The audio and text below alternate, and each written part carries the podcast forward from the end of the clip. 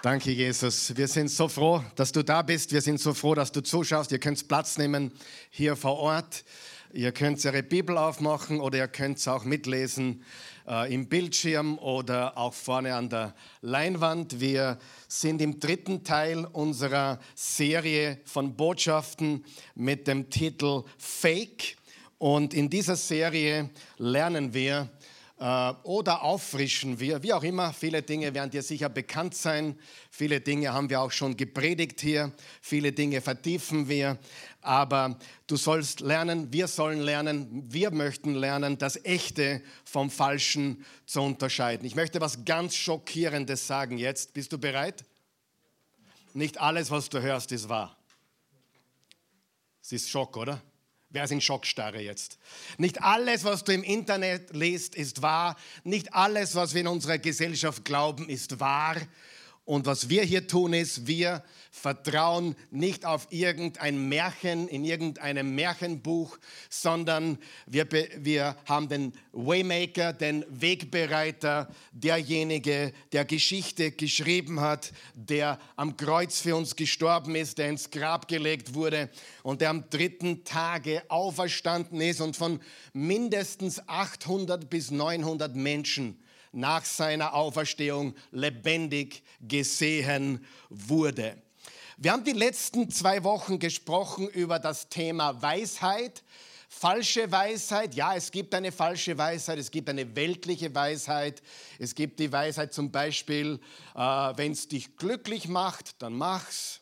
Ganz dumm, aber sehr weise in den Augen vieler Menschen heute, richtig? Aber es gibt natürlich auch die göttliche Weisheit, die sagt, mach nicht das, was dich glücklich macht, mach das, was richtig ist. Mach das, was wahr ist. Tu das, was Gott gefällt. Das ist ganz, ganz wichtig. Übrigens, glücklich sein und Freude ist nicht dasselbe. Wer hat das gewusst? Glücklich bist du, wenn du im Lotto einen Sechser machst. Aber die gleichen Menschen, die kurz glücklich sind, sind Jahre später, nachdem sie alles verspielt haben und alles äh, äh, geleveraged haben mit Autokrediten und Hauskrediten, sind die unglücklichsten Menschen auf der Erde. Echte Freude ist da, egal wie die Umstände sind.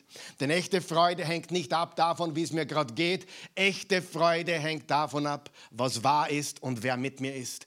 Er ist mit mir alle Tage bis ans Ende der Zeit. Er ist bei mir, er verlässt mich nicht. Und das ist meine beständige Freude, mein innerlicher Friede. Und dieser Friede, diese Freude hat mir kein Mensch gegeben und kann mir kein Mensch nehmen. Halleluja. Amen. Seid ihr noch wach heute? Wollt nur schauen, ja? Ihr habt mich schon glücklich gepredigt, könnt man schon nach Hause gehen. Aber die zweite Botschaft war dann äh, echte und wahre Güte oder, oder, oder, Gerechtigkeit, haben wir gesagt. Es gibt ja so viele Menschen, äh, die glauben, sie sind richtig gut. Und die Bibel lehrt uns, keiner ist gut, auch nicht einer. Nur einer ist gut, nämlich Gott der Allmächtige. Und heute reden wir über Liebe, nämlich echte Liebe und falsche Liebe und die Wahrheit über Liebe und Toleranz. Okay? Und mein Titel, ich habe viele Titel gehabt, ja, wie zum Beispiel echte und falsche Liebe, die Wahrheit über Liebe und Toleranz. Ich habe mich aber dann entschieden für den Titel War Jesus intolerant? Weil ich glaube, diese Frage ist sehr wichtig, natürlich auch sehr umstritten, sehr kontrovers. Und ich glaube, viele Menschen halten uns Christen für extrem intolerant oder Besserwisser oder besonders gut. Und eigentlich sollte das Gegenteil der Wahr sein, denn wir halten uns um nichts besser, oder? Oder? Ich mich nicht. Ich weiß, ich bin ein Sünder. Ich weiß, ich bin ein Heuchler. Ich weiß, ich bin ein Versager. Hallo, danke fürs Kommen, mein Name ist Karl Michael. Aber weißt du was? Wenn jemand zu mir sagt, Christen sind nur Heuchler, sage ich immer, ja, absolut. Deswegen brauchen wir ja Jesus. Amen. Wir sind ja alle Versager. Eigentlich, du bestätigst gerade meinen Glauben. Richtig, wir sind alle Versager. Deswegen brauchen wir Jesus. Nächstes Mal, wenn jemand über Christen schimpft, dann nimm das als Bestätigung für deine Botschaft. Denn wir Christen wissen, wir sind nicht besser. Amen. Wir wissen, wir haben Vergebung. Wir wissen, wir haben neues Leben. Wir wissen, er ist für unsere Sünden gestorben. aber wir sind genauso noch in Sünden wie viele andere Menschen. Amen. Und das ist die Wahrheit, die wir verstehen müssen. Und wenn jemand zu mir sagt, ich gehe in keine Kirche mehr, das sind nichts wie Heuchler dort, dann sage ich immer das Gleiche. Kein Problem, für einen Heuchler haben wir noch Platz. Das war lustiger als ihr Lachen dort, aber ist wurscht. War Jesus intolerant? Unmöglich, oder? Der kann doch nicht intolerant sein oder gewesen sein. Das geht doch gar nicht in der heutigen Zeit. Und um das zu verstehen, was wir heute sagen, müssen wir beginnen mit dem letzten Buch im Alten Testament. Also die letzten Zeilen, die letzten Worte, die aufgeschrieben wurden im Wort Gottes, waren im Maleachi. Und die haben angekündigt, was Jesus dann als allererstes auch tun würde. Und das schauen wir uns jetzt genau an. In Malachi 2, ein kurzer Hintergrund, die Israeliten, die Juden waren fertig mit ihrem Asyl in Babylon. Sie sind zurückgekommen in ihr Heimatland Israel. Wer von euch weiß, gelernt haben's nichts. Sagen wir jetzt gemeinsam. Gelernt haben's nichts. Ich sage jetzt einmal eines, was ich weiß. Der Mensch ändert sich kurzfristig, wenn er in die Ecke getrieben wird. Oh, ich ändere mich. Ja, die Frau sagt ihm, ich verlasse dich, ich lasse mich scheiden. Wenn du mit der Sauferei nicht aufhörst, dann ist vorbei okay, Liebling, ja, ich verändere mich. Wer von euch weiß, dann tut man die Schlinge wieder ein bisschen lockern und was passiert wieder? Gelernt haben wir nichts. Ist es nicht so? Hey, wenn es ist, dann ist. Wenn es nicht ist, ist es nicht. So wie es ist, so ist. Na, ist nicht so. Auf jeden Fall, ich muss euch heute ein bisschen aufwecken. Das ist so ein wichtiges Thema heute. Ja? Äh, das ist ganz, ganz wichtig. Äh, lesen wir mal Malachi 2. Also sie waren im Exil, sie sind zurückgekommen, kurzfristig waren sie verbessert, aber letztendlich war ihr Zustand noch schlimmer. Malachi 2, Vers 17. Ihr werdet dem Herrn lästig mit euren Worten. Ihr fragt, inwiefern werden wir ihm lästig? Weil ihr behauptet, und jetzt kommt's, und das beschreibt auch unsere Zeit heute weil ihr behauptet, der Herr freut sich an Menschen, die Böses tun und hat Gefallen an ihnen. Also mit anderen Worten, ähm, äh, egal ob du Gutes oder Böses tust, ist eh egal, Gott, Gott liebt uns eh alle. Oder wo ist denn der Gott, der richtet? Das bedeutet, naja, ich lebe ja wie ich will, ich habe Sex, Drugs und Rock'n'Roll, es geht mir ja gut. Wenn es einen Gott gäbe, würde er mich ja verurteilen oder richten. Und also sie haben nicht verstanden, in welchem Zustand sie sind. Und der nächste Vers, gleich im Kapitel 3, Vers 1, das ist gleich der nachfolgende Vers. Die Bibel wurde ja nicht in Kapitel und Verse geschrieben, sondern in einem durch, in einer Wurst. Aber damit wir besser finden können, waren ein paar kluge Leute, die haben gesagt, wir machen Kapitel und Verse. Ist eine gute Idee, oder? Sag nur. Siehe, ich sende meinen Boten, damit er mir den Weg ebnet. Wer, wer war das übrigens im Neuen Testament? Wie hat er geheißen? Johannes der Täufer. Ja? Ich bin der Bote, der in der Wüste ruft. Äh, dann wird der Herr, den ihr sucht, unverhofft in seinen Tempel kommen. Der Bote des Bundes, auf den ihr so sehnsüchtig wartet, kommt, spricht der Herr, der Allmächtige. Also äh, Malachi kündigt zwei Sachen an. Er kündigt an, da wird einer kommen, er nennt ihn nicht bei Namen, aber er wird Heuschrecken essen und wilden Honig essen. Er wird in der Wüste sein. Er wird gekleidet sein mit Kamelhaaren und er wird rufen. Ich bin der Bote, der in der Wüste ruft, bereitet den Weg für den Herrn. Und dann sagt er, der Herr wird in seinen Tempel kommen. Und das ist genau das, was passiert ist. Und das musste natürlich 70 nach Christus, vor 70 nach Christus passiert sein. Warum? Was ist 70 nach Christus passiert? Der Tempel in Jerusalem wurde dem Erdboden gleich gemacht. Wer war schon mal in Jerusalem? Ja? Wer war schon an der Klagemauer, dort wo die Überreste, die letzte Mauer des Tempels steht? Wer war schon mal dort? Ja? Hat schon gesehen zumindest? Ja? Dieser Tempel wurde 70 nach Christus von den Römern dem Erdboden gleich gemacht und wurde nie wieder bis zum heutigen Tag nie wieder aufgebaut. Das heißt, wenn da steht, unser Herr würde in den Tempel kommen, dann muss das wann passiert sein? Vor 70 nach Christus. Wann hat Jesus sein erstes Kommen? Wann war das erste Mal da? Ungefähr zwischen Christi Geburt und 30 nach Christus. Das sind ungefähr drei Jahre, die wir nicht wissen, ob sie genau sind. aber es war natürlich vor 70. Und jetzt lesen wir diese Erfüllung, wo im Johannes 2, du kennst das Johannes 2 Kapitel sicher, zuerst ist er auf der Hochzeit von Kana, da wirkt er sein erstes Wunder. Was hat er gemacht? Er hat Wasser in Wein verwandelt. Wasser in Wein verwandelt. Und dann unmittelbar danach ging er ins Tempelgelände. Und da steigen wir jetzt ein. Und da steht folgendes. Als das jüdische Passafest näher kam, zog Jesus nach Jerusalem hinauf. Auf dem Tempelgelände sah er Geldwechsler sitzen und Händler, die Rinder, Schafe und Tauben verkauften. Da machte er sich eine Peitsche aus Stricken und jagte sie alle mit den Schafen und Rindern aus dem Tempel hinaus. Die Münzen der Wechsler fegte er zu Boden und ihre Tische kippte er um. Na, stell das bildlich vor. Vielleicht hast du schon mal einen Jesus-Film gesehen und das auch bildlich gesehen. Wer hat das schon mal gesehen in so einem Jesus-Film? Ja? Gibt es genügend da draußen? Das ist wirklich passiert. Das kann man sich gar nicht vorstellen. Süßer, süßer, sweetie Jesus. Ja? Das kann man sich eigentlich gar nicht vorstellen. Aber du wirst heute was ganz Wichtiges lernen. Jesus war nicht nett. Zumindest nicht immer. War er oft nett? Sehr oft. War er oft freundlich? Sehr oft. War er immer nett und freundlich?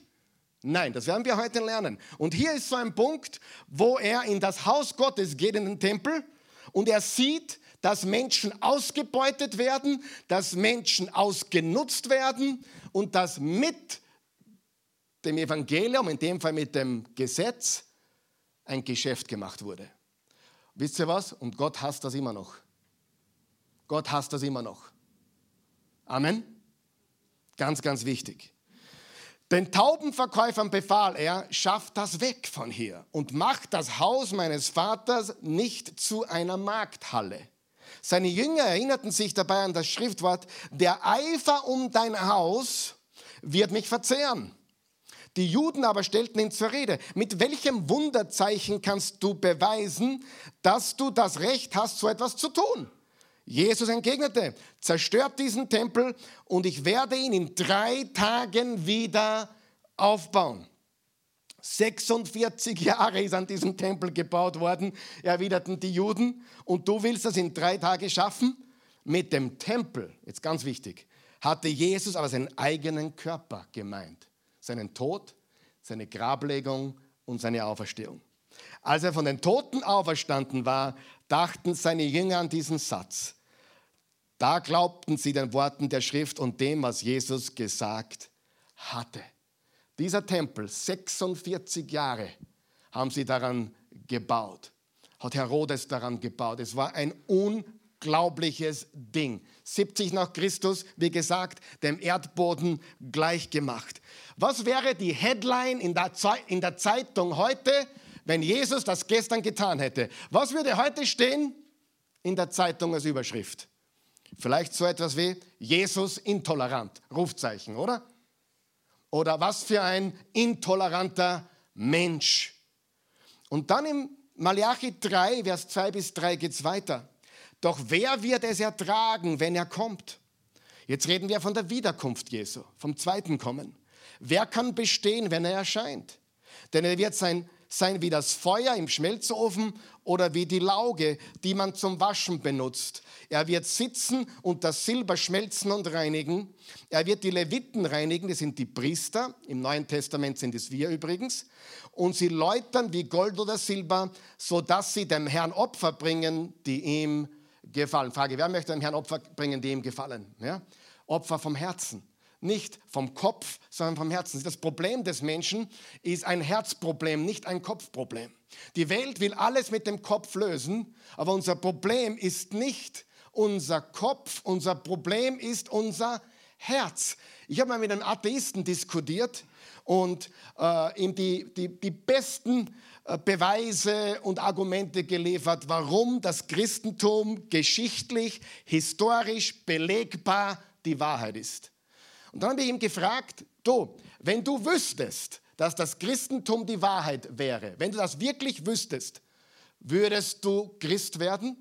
Weißt du, die Antwort war, nein, auf keinen Fall. Und ich dachte mir, dir geht es ja gar nicht um die Wahrheit. Dir geht es nicht um die Wahrheit. Du hast kein Kopfproblem, du hast ein Herzproblem.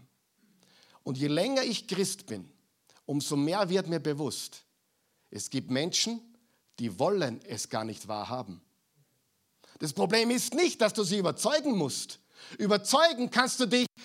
Eigentlich ist es relativ einfach zu beweisen, dass Jesus Christus gelebt hat, gestorben ist und auferstanden ist. Das ist überhaupt keine Kunst. Wenn du ein bisschen einen geschichtlichen Hintergrund hast, dann weißt du, dass Jesus gelebt hat, ist sicherer, als dass Julius Caesar gelebt hat.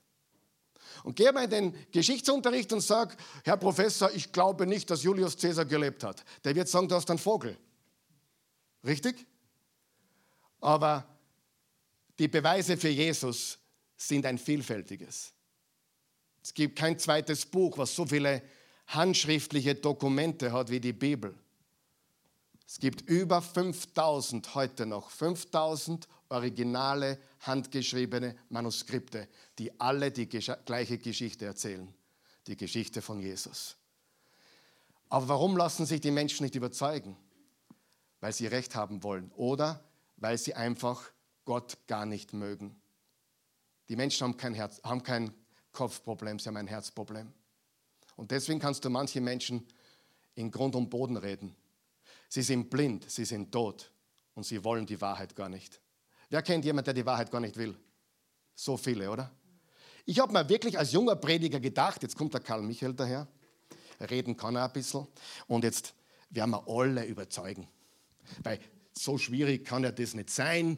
Wir erzählen ihnen die Wahrheit, nicht nur von der Bibel, sondern auch von der Geschichte. Und dann wird man alles belegen. Und es ist erst so logisch, dass die Bibel das einzig wahre Buch sein kann. Und wenn man das geschichtlich. Meine Güte, bin ich enttäuscht worden. Oder habe ich die Wahrheit erkennen dürfen? Freunde, es geht nicht darum, dass die Menschen, ich, ich glaube, es ist wichtig, dass du weißt, warum du geschichtlich glaubst. Ich glaube, dass es wichtig ist, auch unseren Kindern zu erzählen, nicht nur, du musst glauben, weil die Eltern auch glauben, sondern ihnen auch wirklich Gründe liefern, warum wir glauben, was wir glauben. Aber du kannst manche Menschen grün und blau reden. Sie wollen einfach nicht glauben. Bei erdrückendster Beweislage das Problem ist das Herz. Das Herz ist unheilbar krank, steht in der Bibel. Das menschliche Herz ist unheilbar krank. Und wenn Jesus wiederkommt, und hier ist, ihr habt es in der Serie Was kommt jetzt, wo wir über die Offenbarung geredet haben, sehr eindeutig, glaube ich, gesagt oder klar gesagt. Wenn Jesus wiederkommt, wird es kein Blutbad geben. Jesus braucht kein Blutbad anrichten. Aber warum wird es so schrecklich sein für manche Menschen? Weil für manche Menschen die Wahrheit das Schrecklichste ist, was es gibt. Deswegen. Und im, im, Offenbarung 19 steht deutlich, er kommt mit dem Schwert aus seinem Munde. Nicht mit der rechten oder linken Hand wird er Leute abmetzeln, sondern wenn Jesus wiederkommt, wird in einem Augenblick jede Lüge aufgedeckt. Du glaubst, jetzt sind Lügen in der Politik? Macht er keine Sorgen. Jede wird aufgedeckt. Jede. Du glaubst, das ist, das, da geht es nicht mit, allen, mit, mit, ganz, mit rechten Dingen zu? Mach da keinen Stress. Jede Lüge wird aufgedeckt. Jede Ungerechtigkeit wird zurechtgerückt. Er stellt alles wieder her. Und das ist für manche das Schrecklichste, was es gibt. Weißt du, für manche unserer Politiker ist die Wahrheit das Schrecklichste, was es geben könnte. Wer weiß das? Und weißt du, wenn du ein Dieb bist, was willst du am wenigsten? Licht. Der Einbrecher will eines nicht, dass er gesehen wird, richtig? Und deswegen, wenn Jesus kommt, gibt es zwei Dinge, Wahrheit und Licht. Und das ist furchtbar für die falschen Leute, aber das Herrlichste für uns. Stimmt es? Folgst du mir? So, und das ist eigentlich auch, was die Offenbarung sagt. Nicht, dass da einen Abmetzelkrieg gibt und dass Jesus alle niederhaut, braucht er nicht. Sein Licht und seine Wahrheit wird sie so bloßstellen, dass sie was Schreckliches gar nicht sich vorstellen könnten. Aber für uns, die wir die Wahrheit lieben, wer liebt die Wahrheit? Für uns, die wir die Wahrheit lieben, er ist die Wahrheit. Für uns, die wir die Wahrheit lieben, ist das der großartigste Tag und der Sieg aller Siege. Und Jesus hat schon gesiegt. Aber wenn er wiederkommt, wird dieser Sieg in voller Gänze erfüllt. Worüber sprechen wir heute? Ich möchte heute drei Fragen beantworten. Und es kann sein, dass ich einen zweiten Teil aus der Toleranzpredigt mache, weil ich so viel zu sagen habe und ich will mich auch wirklich sputen, nicht zu überziehen. Aber es ist möglich. Ich, ich, verspreche noch gar nichts, aber sollte ich nach dem heutigen Tag nicht ganz zufrieden sein, dass ich alles gesagt habe, dann mache ich einen Teil 2 da, da, da, dazu. Weil das Thema Toleranz, ich meine, das passt auf keine Kuhhaut mehr in unserer Welt. Es passt nicht mehr. Das ist unglaublich, was im Namen von Toleranz gesagt wird, getan wird und geglaubt wird. Und diese Toleranz, die von vielen Toleranten oder sogenannten Toleranten gepredigt wird, ist nichts anderes wie eine falsche Toleranz, eine falsche Liebe und eine Lüge. Mehr dazu gleich. Worüber sprechen wir heute? Drei Fragen werden wir beantworten. Erstens, sollten Christen urteilen?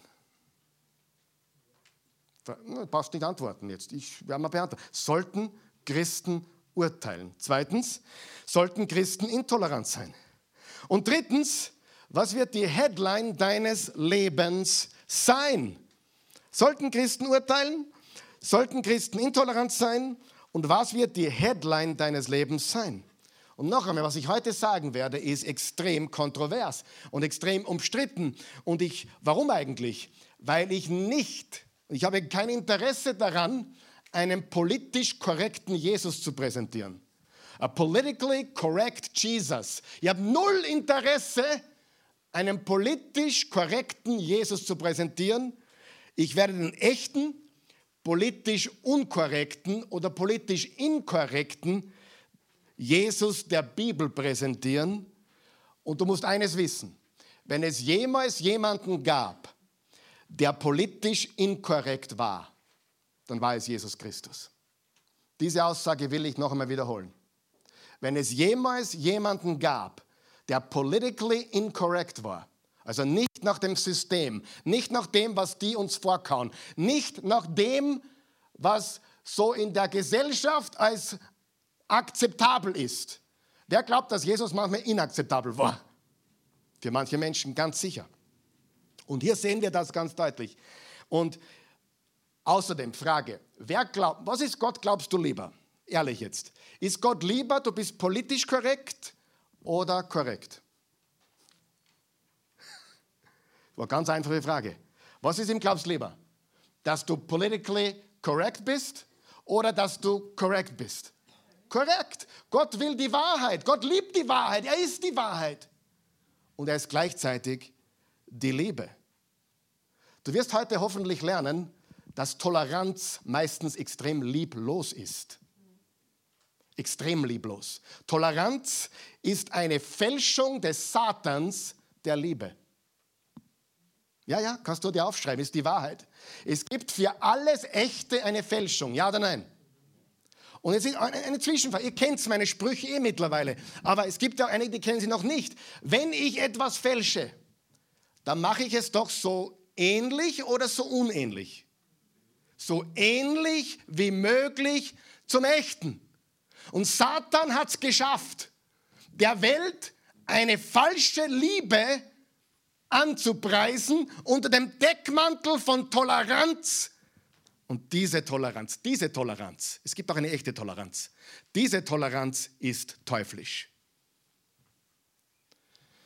Wenn ich meine Kinder liebe, dann lasse ich sie nicht tun alles, was sie glücklich macht. Wenn ich meine Kinder liebe, dann sage ich Stopp. Nein, richtig? So geht's nicht weiter. Ich habe dich zu lieb, um dich so zu lassen, wie du bist. Gott liebt uns so, wie wir sind, egal was wir tun. Aber er liebt uns zu sehr, um uns so zu lassen, wie wir sind.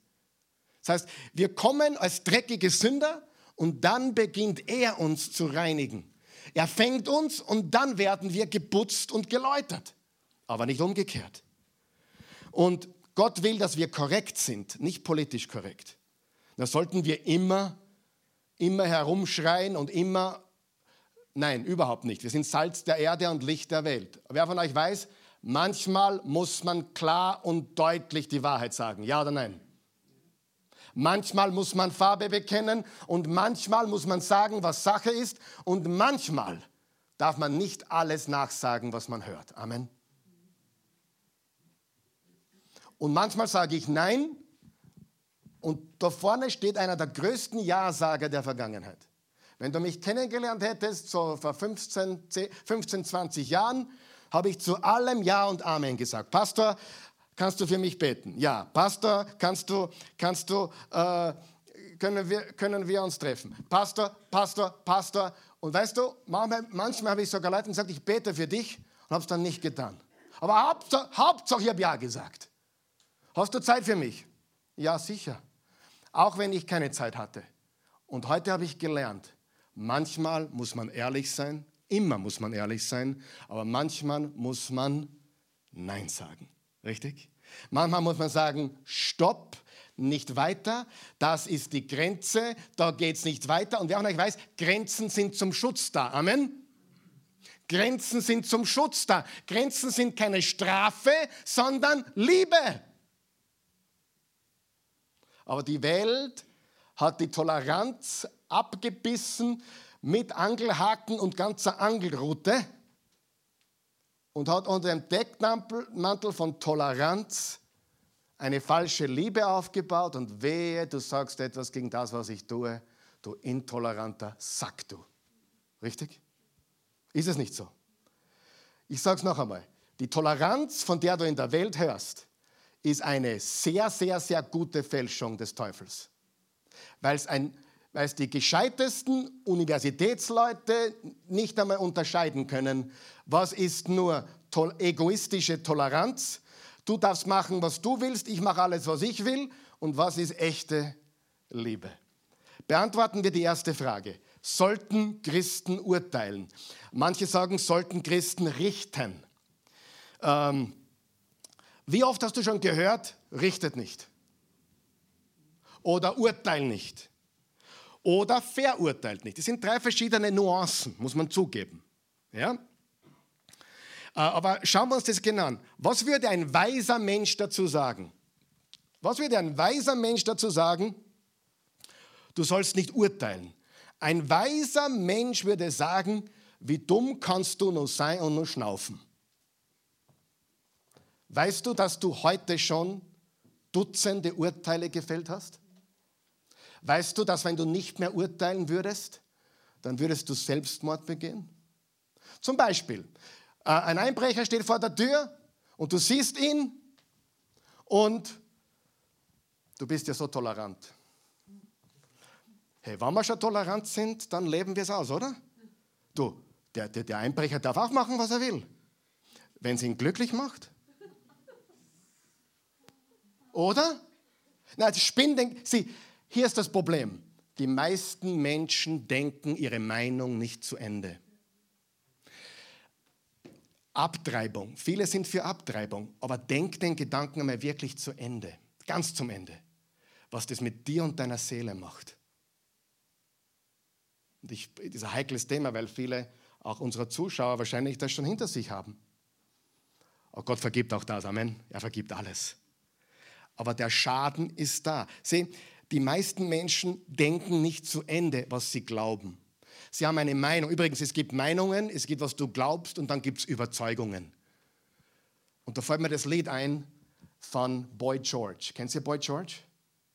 Wer kennt Boy George? I'm a man without conviction. Chameleon. Chameleon, Chameleon, Chameleon. Ich bin kein Sänger, ja. Die Christi sagt, ich singe gut. Aber ich, äh, Chameleon. Kennt ihr das Lied? Chameleon? Er ist ein Chameleon. Ich bin, und er singt in diesem Lied, I am a man without conviction. Mit anderen Worten, alles geht. Ist wurscht. Alles geht. Links, rechts, Mitte, hoch, unten, oben, alles geht. Ich bin ein Mensch ohne Überzeugung. Und ich sage dir jetzt etwas.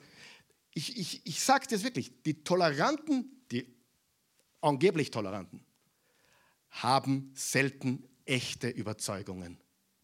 Meistens haben sie Meinungen, die sie nachplappern. Meistens glauben sie etwas so oder so, aber eine echte Überzeugung haben sie nicht. Nicht wirklich. Was würde ein weiser Mensch dazu sagen, Richter nicht? Du musst, hey, du musst urteilen. Fahre ich links, fahre ich rechts. Mache ich dem Einbrecher auf oder lass ihn lieber draußen? Du fällst ständig Urteile. Gut so. Du musst auch urteilen. Die Bibel sagt sogar, erzählt uns der Pastor die Wahrheit oder lügt er uns an? Du solltest das prüfen. Wer weiß das? Du musst urteilen. Du musst, das klingt jetzt komisch, gell, was ich sage. Du musst urteilen. Ah, stopp, stopp, stopp. Karl Michael, du widersprichst Jesus. Nein. Ja, was steht nicht in der Bergpredigt, Matthäus 7? Richtet nicht, urteilt nicht. Ja, aber das ist nicht alles, was er gesagt hat. Noch einmal. Ja, aber Habt ihr von mir schon mal gehört, die Bibel muss man im Kontext lesen, im Zusammenhang. Jeder Idiot, jeder Idiot könnte jetzt meine Predigt von heute nehmen, fünf, sechs Sätze zusammenschneiden, wie es die Medien gerne tun, und etwas, und ich sage etwas ganz anderes, als was ich gesagt habe. Ja? Locker, das kann jeder. Ihr habt das sogar schon erlebt. Ich habe einmal ein Interview gegeben, äh, ja, lang, lang ist her, äh, im Fernsehen, da war ich komplett naiv. Und die haben mich schon so gefreut, dass endlich einmal die Wahrheit im Fernsehen gesagt wird. Und dann habe ich mir die Show angeschaut und es war so zusammengeschnitten und so, so kurz. Und ich habe zu meiner Frau gesagt, das habe ich gar nicht gesagt. So sind die Medien, richtig? Der Andreas weiß das. Hundertprozentig. Richtet nicht, damit ihr nicht gerichtet werdet. Wollen wir es fertig lesen, was er wirklich sagt? Wer sagt, Herr, lesen wir das Ganze? Gut, danke. Denn so wie ihr über andere urteilt, werdet auch ihr einmal beurteilt. Und das Maß, mit dem ihr bei anderen messt, wird auch an euch angelegt werden. Weshalb siehst du den Splitter im Auge deines Bruders, bemerkst aber nicht den Balken im eigenen Auge? Wie kannst du zu deinem Bruder sagen, halt still, ich will dir den Splitter aus dem Auge ziehen und dabei ist der Telefonmasten noch immer in deinem Auge. Du Heuchler! Ich liebe es, wenn Jesus du Heuchler sagt. Süßer, süßer, sweetie Jesus, du bist so sanft und süß. Du Heuchler! Wer liebt auch Jesus immer mehr? Wenn du Jesus als Weichei siehst, dass der in manchen Bildern mit, mit dem Schein und, und so sanft und süß und hey, Gott sei Dank ist er die Liebe. Wer ist froh darüber? Äh, ich habe so viel zum Sagen heute, ich komme komm eh nicht zu alles, aber schau mal, du Heuchler, jetzt pass auf, was hier steht. Zieh zuerst. Unterstreich dir bitte zuerst. Zuerst den Balken aus deinem Auge. Und dann unterstreich dir dann Unterstreicht ihr zuerst und dann unterstreicht ihr dann. Sagen wir es gemeinsam. Zuerst Balken raus. Dann wirst du klar sehen und den Splitter aus dem Auge deines Bruders ziehen können. Frage. Wenn mein Freund der Mark einen Splitter im Auge hat, will Jesus, dass ich ihm helfe, den zu entfernen? Ja, aber was will er zuerst? dass ich mich um meine 500 Splitter kümmere oder meinen Telefonmasten oder was immer in meinem Auge ist. Und er sagt mir hier deutlich, ja, der Splitter im anderen ist wichtig und wir wollen dem Mark helfen, den Splitter aus dem Auge zu ziehen, aber schau zuerst, dass du das, was bei dir nicht in Ordnung ist, entfernst. Jesus hat hier nie gesagt, der Splitter des anderen geht dich nichts an, sondern im Gegenteil. Urteile, aber verurteile nicht. Großer Unterschied, oder? Wenn ich urteile, dann sage ich, der Mark hat einen Splitter im Auge. Wir lieben ihn so sehr, helfen wir ihm. Und wenn ich wirklich ihn liebe, mache ich es diskret, ohne irgendjemanden was wissen zu lassen. Wenn ich ein Heuchler bin, dann tue ich die Trommeln trommeln und sage jeden erzählen, hey, wir müssen für Mark beten, der hat einen Splitter im Auge. Hey, liebe Gemeinde, lasst uns für Bruder Mark beten, er hat einen Splitter im Auge. Weißt du, er hat also ein großes Problem. Ich sage, ich sage euch das nur, weil wir beten sollten. Du Heuchler. Wenn du jemandem helfen willst, dann sag niemanden davon. Amen. Willst du jemandem Geld geben, mach es anonym. Willst du jemandem helfen, tu es, ohne dass irgendjemand davon weiß. Du willst, Liebe deckt Sünden zu. Heuchler decken Sünden auf, weil sie die größten Heuchler sind. Hilft es jemandem heute? Sollten wir urteilen? Ja. Hier geht es nicht darum, dass wir nicht urteilen sollen, sondern wie wir urteilen. Mit Liebe. Du musst urteilen. Wenn du, wenn du eingeladen wirst, hey, gehen wir, gehen wir Fallschirmspringen? Wenn du mich fragen würdest, gehen wir Fallschirmspringen, dann werde ich urteilen. Nein. Wenn, wenn mein, mein ich habe kein 16-jähriges Mädchen mehr, aber mein 16-jähriges Mädchen von einem 18-jährigen Burschen eingeladen wird, am Motorrad hinten mitzufahren, dann hoffe ich, sie urteilt richtig. Urteil? Nein. Wer würde auch sagen, gutes Urteil, liebes Mädchen. Sieh, nicht zu urteilen ist dumm. Nicht zu urteilen ist Selbstmord. Nur, wie sollten wir urteilen? Mit Liebe. Derjenige, bereinige dein Problem, bevor du dem anderen Bruder helfen kannst. Im Johannes 7, Vers 24 steht, urteilt nicht nach dem äußeren Eindruck, sondern so, wie es wirklich dem Gesetz entspricht. Wir sollten so urteilen, wie es der Wahrheit entspricht, wie es richtig ist. Wir müssen lernen, richtig zu urteilen. Du musst urteilen, links, rechts, oben, unten, alle fällen wir Urteile. Die Frage ist, sind unsere Urteile richtig, sind sie korrekt und sind sie in Liebe? Und wenn ich nicht in Liebe dem Mark helfen will, dann muss ich noch warten. Dann muss ich mal schauen, warum. Warum? Was habe ich für ein Problem? Jesus hat die Verurteilenden sehr streng zurechtgewiesen. Und da meinte er die Pharisäer, die religiösen und politischen Führer. Und mit denen hat Jesus sich angelegt. Jesus hat sich angelegt mit den religiösen und politischen Führern. Er hat sich angelegt mit den Pharisäern und den Sadduzäern. Hast du schon mal gehört, er ist so ein guter Mensch? Oder sie ist so ein guter Mensch, die sagt nie ein schlechtes Wort über irgendjemanden. Hast du schon was gehört? Er ist so ein guter Mensch. Der würde nie ein schlechtes Wort über andere sagen. Lies einmal Matthäus 23.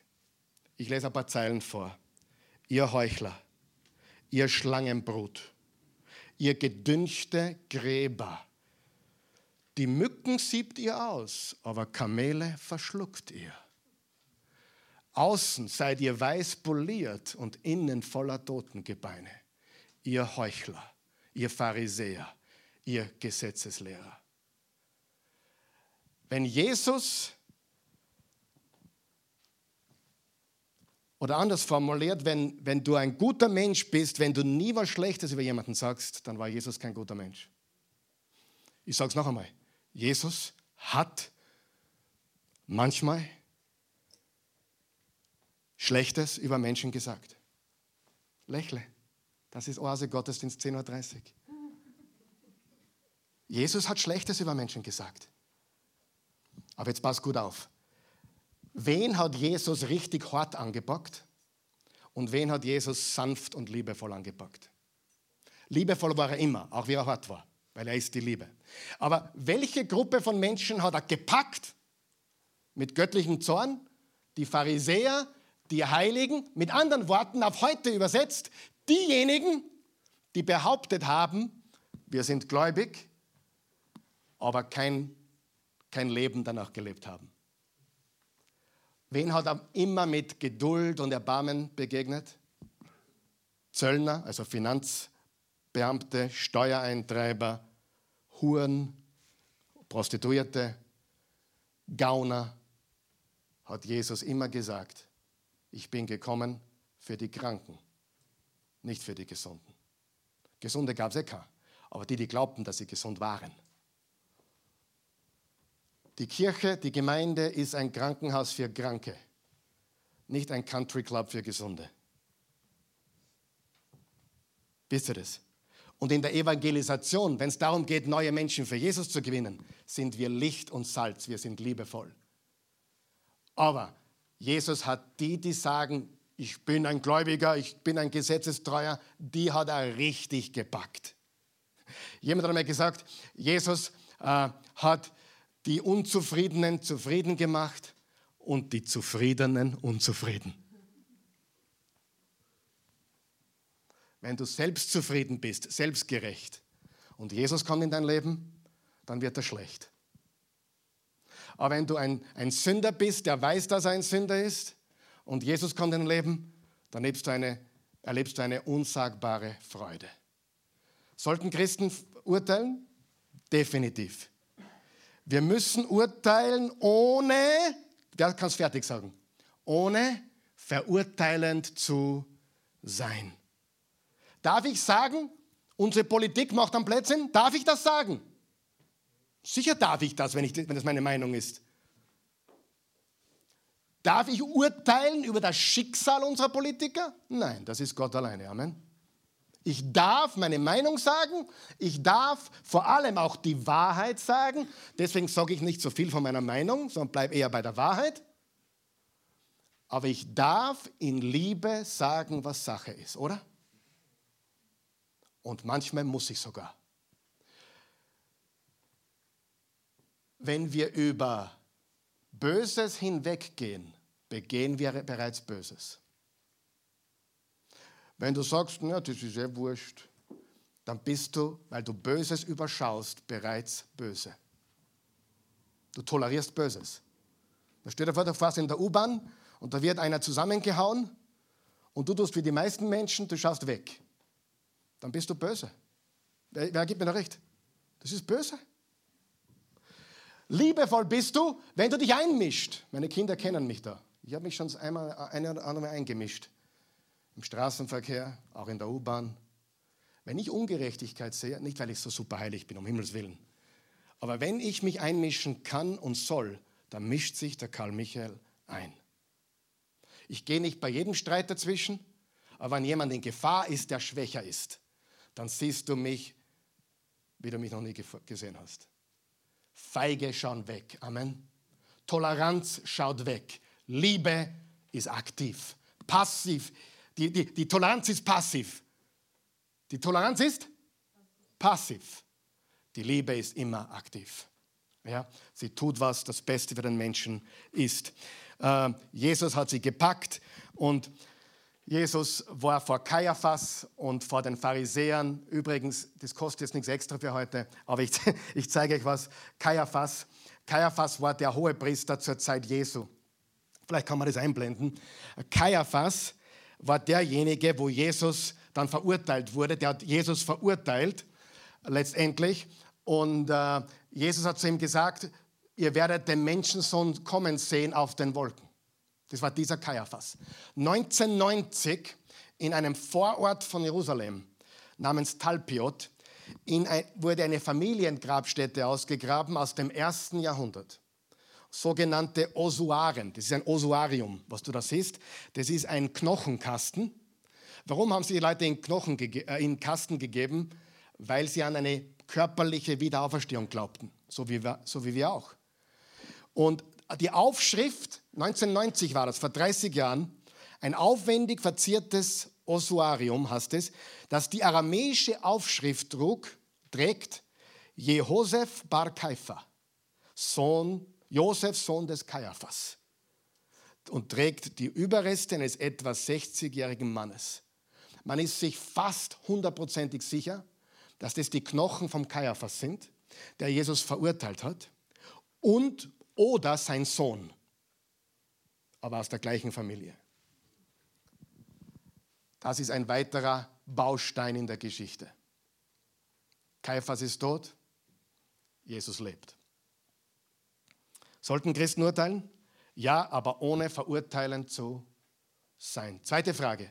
Sollten Christen intolerant sein? Oder andersrum, haben wir ein Gebot, haben wir Christen ein Gebot, dass wir tolerant sein sollen. Sollen wir tolerant sein?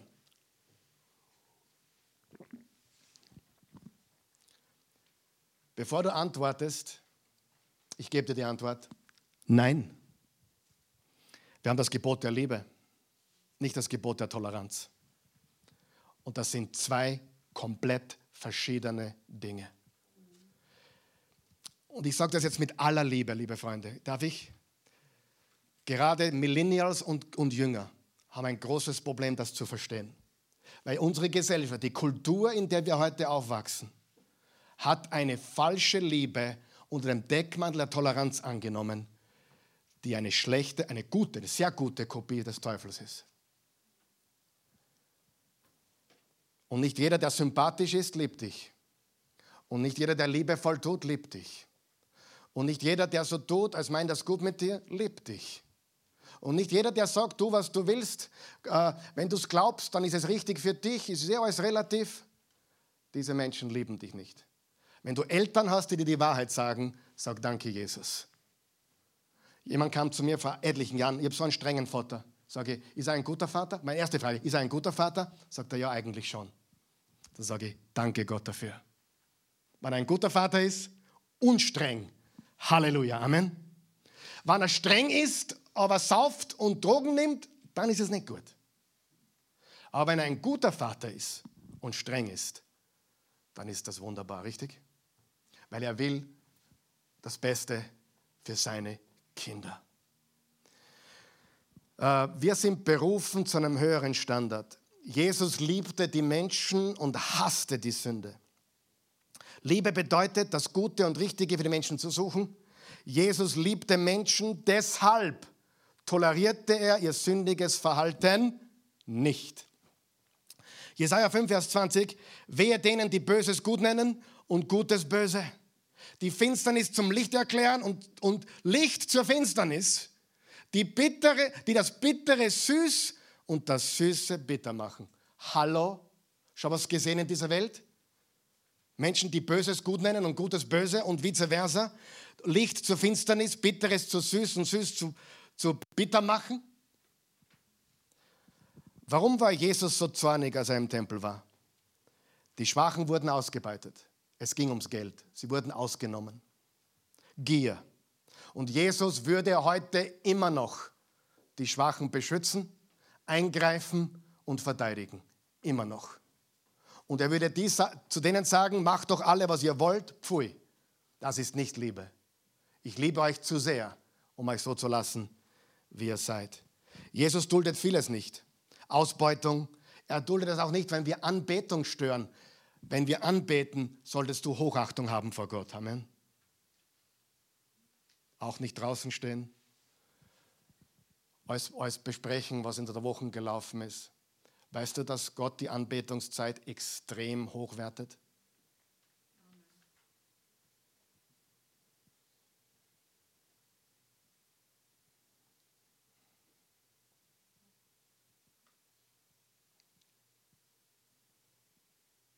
Ich habe nicht vergessen, was ich sagen will.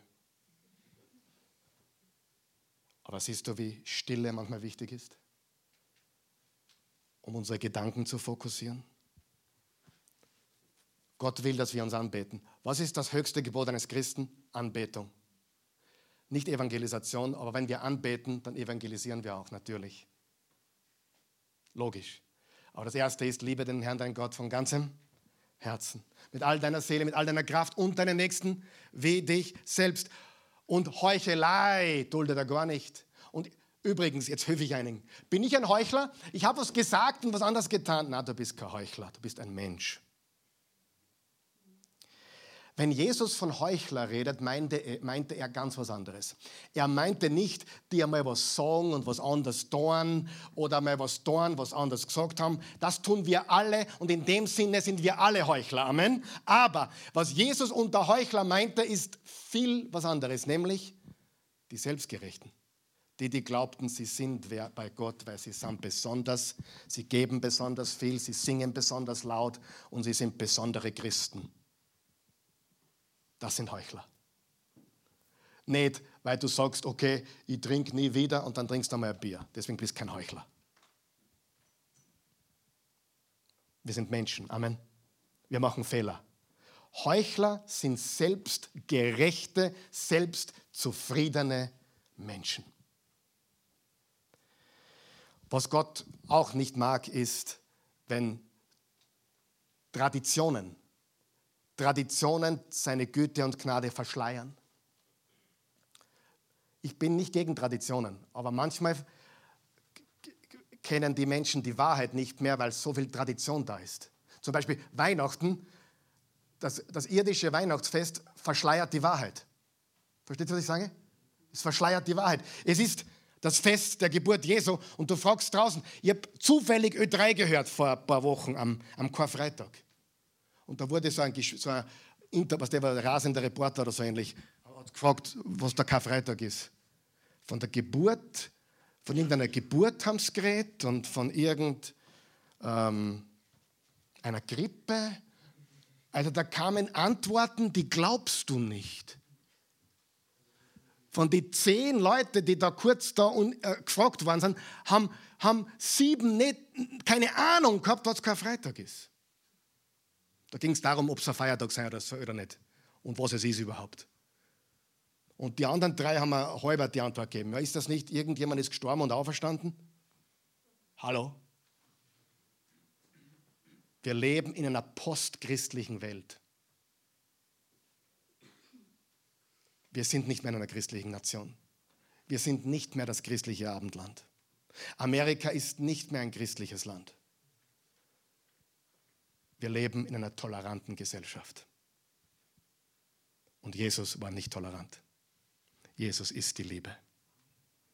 Und er liebt dich so, so sehr, dass er gar nicht tolerant sein kann. Weil er will dich anders sehen. Er will mich anders sehen. Hilft es jemandem? Hör auf mit diesem Quatsch von Toleranz. Hör auf mit diesem Müll von Toleranz. Es ist nicht tolerant, wenn du sagst, if it makes you happy. Jeder hat, jeder hat seine Wahrheit. Na, der Boden ist grau und nicht grün. Egal wie oft du sagst, der ist grün, der wird nicht grün. Wahrheit ist Wahrheit. Es gibt absolute Wahrheit. Und wenn jemand zu dir sagt, na, es gibt keine absolute Wahrheit, dann sagst du, jetzt hast du was, was ganz Absolutes gesagt. Nämlich, es gibt keine absolute Wahrheit. Mal drüber nachdenken. Gut. Menschen in die Irre führen. Jesus hasst es, Menschen in die Irre zu führen. Ich bin der Meinung, wenn Jesus sehen würde, was in der Welt heute geschieht, auch politisch, würde er Stellung nehmen. Pastor, warum machst du das nicht mehr? Ich bin nicht Jesus. Werde es nie sein. Ich bin Pastor. Ich will die Linken, die Rechten, die oben, die unten, ich will sie alle für Jesus gewinnen. Hab meine Meinung, hab meinen Standpunkt, seid ihr da ganz sicher. Manchmal klingt auch was durch, oder? Danke, hoffentlich. Aber ich bin sicher, wenn Jesus sehen würde, wie die Menschheit in die Irre geführt wird, er würde aufsprechen. Er hat es damals getan, er hat sich mit den politischen Leuten angelegt und mit den religiösen. Gottes Liebe ist unendlich. Gott rettet. Das ist die Botschaft der Bibel, die Headline der Bibel. Und er kam, um uns zu retten. Und er, er hasst alle Sünden, aber deswegen ist er gekommen, oder? Markus 10, der Menschensohn ist nicht gekommen, um sich bedienen zu lassen, sondern um zu dienen und sein Leben als Lösegeld für viele zu geben. Er, gab, er gab sein Leben aus Liebe. Die, die Bibel ist, hat die Botschaft, Gott rettet. Die Bibel in einem Wort ist Rettung. Gottes Liebe ist unendlich. Daher hasst er das Böse so sehr. Gott ist nicht tolerant. Gott ist nicht die Toleranz. Gott ist die Liebe. Großer Unterschied. Dritte Frage ganz schnell noch. Was wird die Headline deines Lebens sein? Frage Nummer eins, sollten Christen richten, urteilen? Ja, aber nicht verurteilend sein. Zweitens, sollten Christen intolerant sein? Ja, aber wir sollten voller Liebe sein. Und drittens, was wird die Headline deines Lebens sein? Es gibt nur zwei Möglichkeiten. Ich gebe dir drei kurze Verse. Eher kommt ein Kamel durch ein Nadelöhr als ein Reicher ins Gottesreich. Haben wir schon gepredigt einmal drüber, mehrmals. Das heißt nicht, dass du nichts haben darfst, aber es heißt, dass du willig sein musst, alles aufzugeben für Jesus. Nicht für Nachbar, aber für Jesus. Dann liebe den, den, den Herrn, deinen Gott von ganzem Herzen, mit ganzer Seele, mit ganzem Verstand und mit all deiner Kraft. An zweiter Stelle steht, liebe deinen Nächsten wie dich selbst. Und dann noch eine Passage und dann hören wir auf. Später schickten sie einige Pharisäer und dazu einige Anhänger des Herodes zu Jesus. Sie hofften ihn mit, einen, mit seinen eigenen Worten in eine Falle zu locken zu können und legten ihm folgende Frage vor. Rabbi, sagten sie, wir wissen, dass du aufrichtig bist und nicht nach der Meinung der Leute fragst. Du zeigst uns wirklich, wie man nach Gottes Willen leben soll. Ist es nun, übrigens, das nennt man bei uns Griecher. Ja, ich sage nur, das, war, das ist Heuchelei. Oh, du bist unser Meister, du bist so gut. Ich sage nur Griecher. Darf man das sagen? Bei uns in Amerika sagt man Brown Noser. Ich lasse alles eurer Vorstellungskraft über. Und dann sagt er, wann die Braunnoser daherkommen, es ist, ist, ist es nun richtig, dem Kaiser Steuern zu zahlen oder nicht? Sollen wir sie ihm geben oder nicht? Solche falsche Hund. Jesus durchschaute sie. Sie, sie waren falsch. Jesus durchschaute ihre Heuchelei sofort und sagte, warum wollt ihr mir eine Falle stellen? Zeigt mir eine Münze, einen Denar. Ich will ihn sehen. Als sie es taten, fragte er, jetzt kommt ganz was Wichtiges, wessen Bild und Name ist darauf? Des Kaisers. Nun sagte Jesus, dann gebt dem Kaiser, was dem Kaiser gehört und Gott was? Gott gehört. Über diese Antwort erstaunten sie sehr. Na, nun nicht. Genial, oder? Aber hier ist der wichtige Punkt. Wessen Bild ist auf der Münze? Vom Kaiser. Wessen Bild ist auf dir und dir und dir und mir?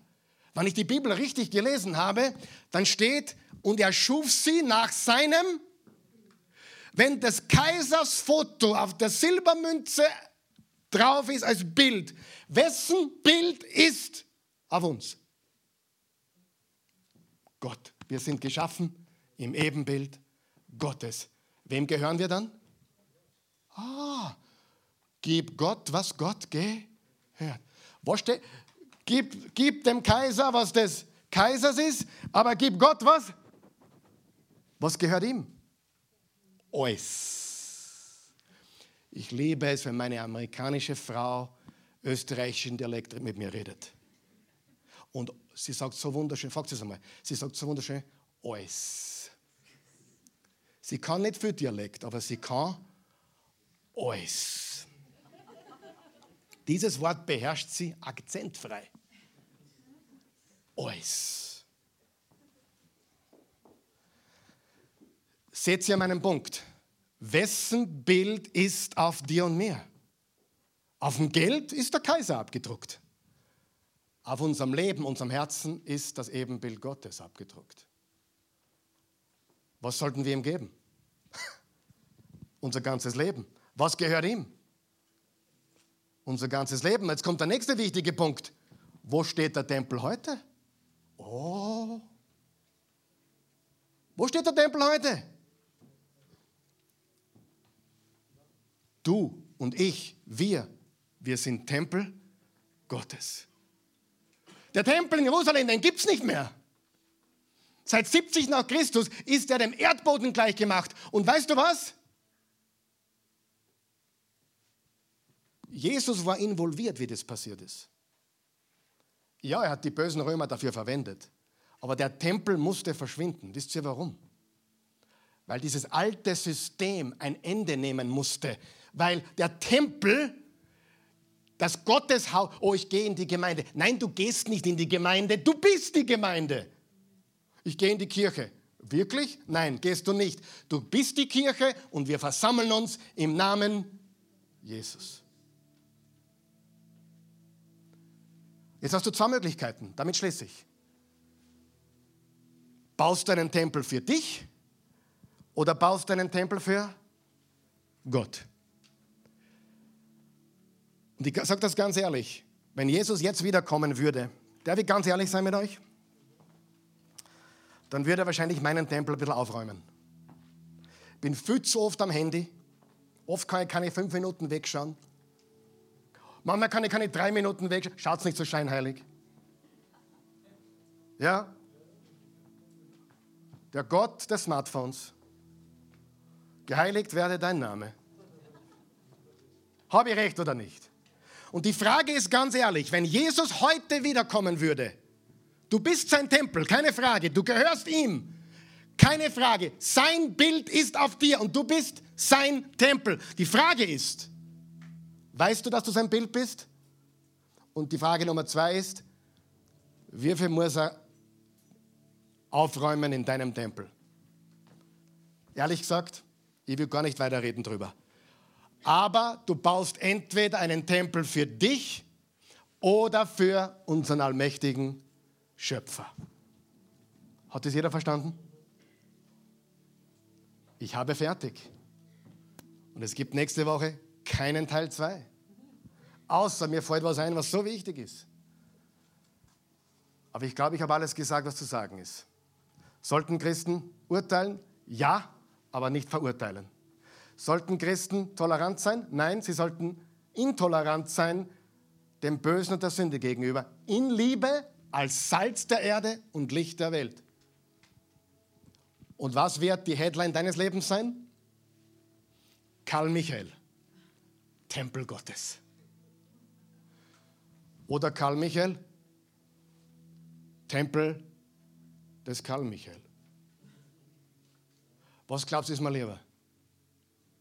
Tempel, Karl Michael, ein Tempel Gottes. Gereinigt und geheiligt durch das Blut des Lammes. Jesus war so voller Liebe, dass er sein Leben gegeben hat. Das hat mit Toleranz nichts zu tun. Er hat freiwillig sein Leben gelassen. Wer von euch hat heute zumindest gesehen, dass Liebe viel, viel stärker ist als jede Toleranz? Ja? Geh der Fälschung nicht auf dem Leim. Und die Bibel ist kerzengerade und klar. 2. Korinther 4, Vers 4.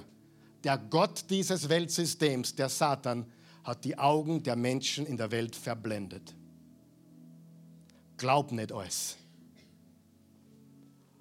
Suche die Wahrheit, steh für die Wahrheit, lebe die Wahrheit und urteile gerecht und liebevoll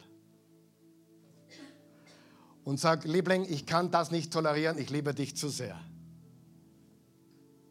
Gott hat einen Plan für dich, du, du kannst sein Tempel sein, wenn du Jesus in dein Leben einladest.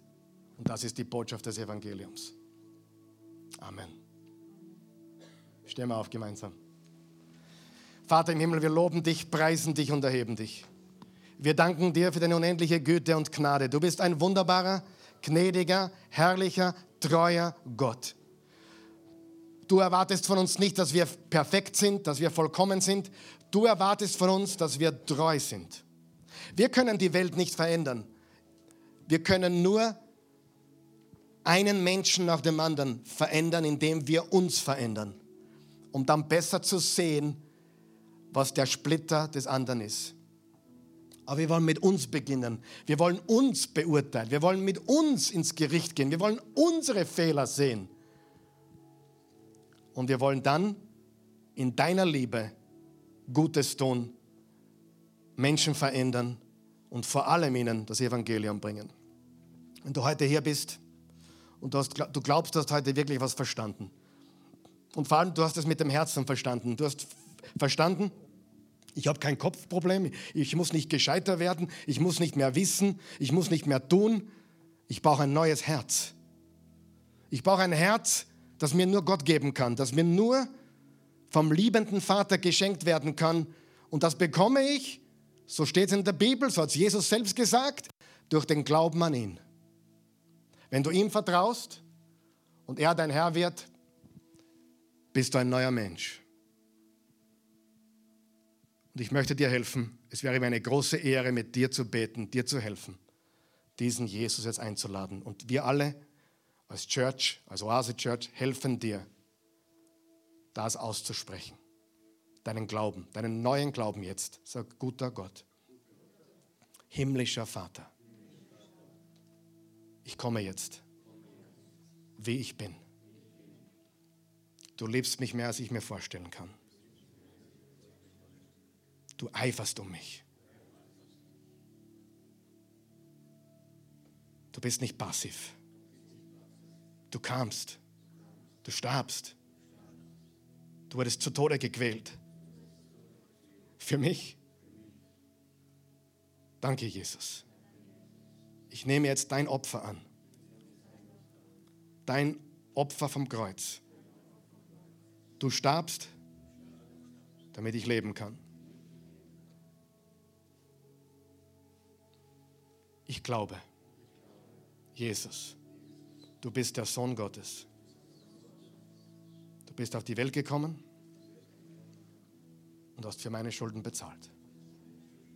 Und ich glaube auch, du bist auferstanden. Du lebst jetzt. Ich, ich lade dich ein in mein, mein Leben. Nimm Wohnung in mir. Ich will dein Tempel sein. Und ab jetzt bin ich Tempel Gottes. Tempel des Heiligen Geistes. Tempel Jesu. Ich gehöre dir. Dein Bild ist auf meinem Leben. In Jesu Namen. Amen. Wow, wenn du das gebetet hast oder ähnliche Worte, es müssen nicht meine Worte sein, es müssen nur Worte sein, die deinen Glauben an Jesus zum Ausdruck bringen. Aber ich helfe gerne, diese Worte auszudrücken. Ich möchte noch ein Gebet sprechen, bevor der Eugen kommt. Es ist ein ganz hartes Thema. Es ist für mich, nachdem ich mich schon so lange damit beschäftige, ist es nicht so hart. Aber für jemand, der das zum ersten Mal hört, ist das sicherlich nicht eine simple Botschaft. Aber du musst diese Botschaft einfach noch einmal kauen und einfach noch einmal darüber nachdenken, was du gehört hast heute. Wie setze ich das in der Praxis um? liebevoll zu sein, aber nicht, toler nicht tolerant zu sein. Beten wir gemeinsam, dass Gott uns hilft? Ha? Beten wir, dass Gott uns hilft, in Liebe zu leben, aber auch Wahrheit zu sagen? Nicht zu heucheln mit falschen Worten und Schleim und, und aber ehrliche, ermutigende, aber auch manchmal korrigierende Worte zu bringen? Ja? Wäre das wichtig? Ich brauche das.